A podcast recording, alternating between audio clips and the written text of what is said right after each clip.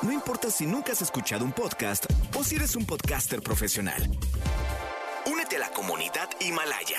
Radio en vivo. Radio en vivo. Contenidos originales y experiencias diseñadas solo para ti. Solo para ti. Himalaya.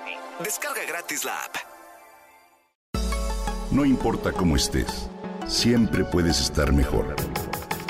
Mejor, mejor. Con Reavivadas.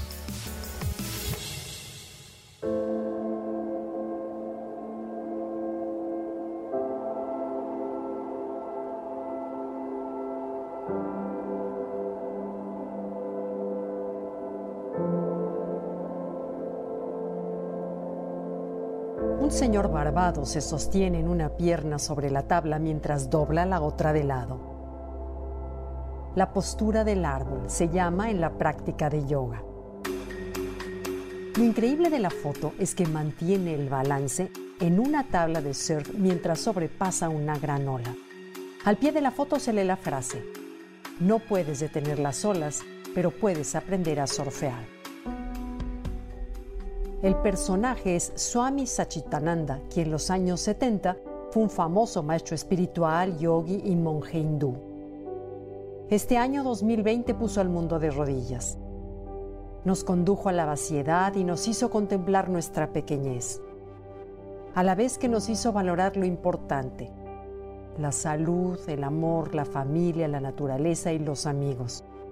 Nos invitó a ir al interior de nosotros mismos una cita a la que al principio acudimos a regañadientes, con soberbia y quizá con desdén.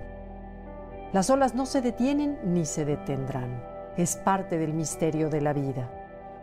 Lo curioso es que cuando estás postrado, descubres el vacío. Parafraseando al escritor inglés Steve Taylor, un vacío que puede ser negro, frío y causa temor, o bien un espacio radiante que brilla con suave quietud. La única diferencia entre ambos es la aceptación. Escribo esto mientras pasamos en familia una gran prueba de aceptación y paciencia. Sorfeamos las olas minuto a minuto con un solo pie, enfrentando la dificultad de mantener el balance, aceptar lo que es, impedir que la mente secuestre los pensamientos y nos arrastre al infierno, mantener el equilibrio con la mirada enganchada hacia arriba si caemos de la tabla la fuerza del mar, nos abatirá.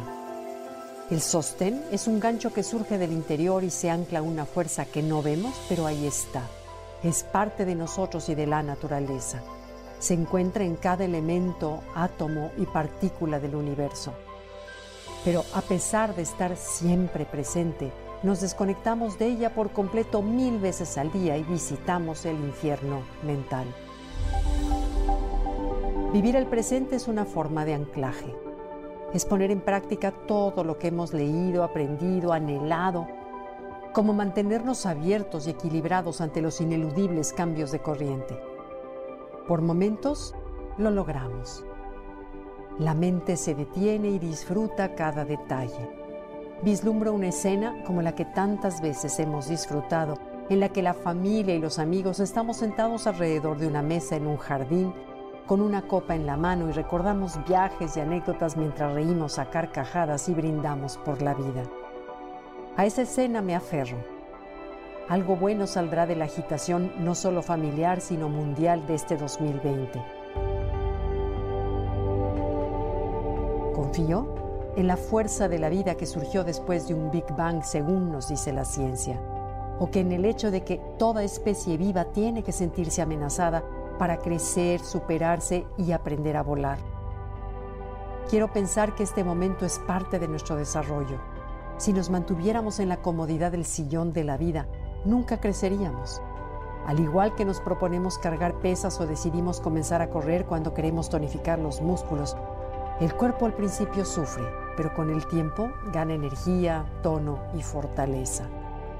Deseo con toda mi alma pensar que eso no sucederá que después de estos días de abismal vacío, todo el planeta, como mi familia, resurgirá más madura, aterrizada, sensible, unida y conectada con Dios.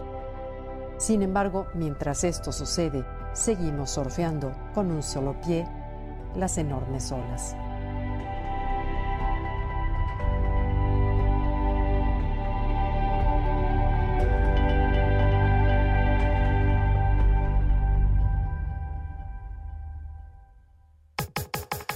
Comenta y comparte a través de Twitter.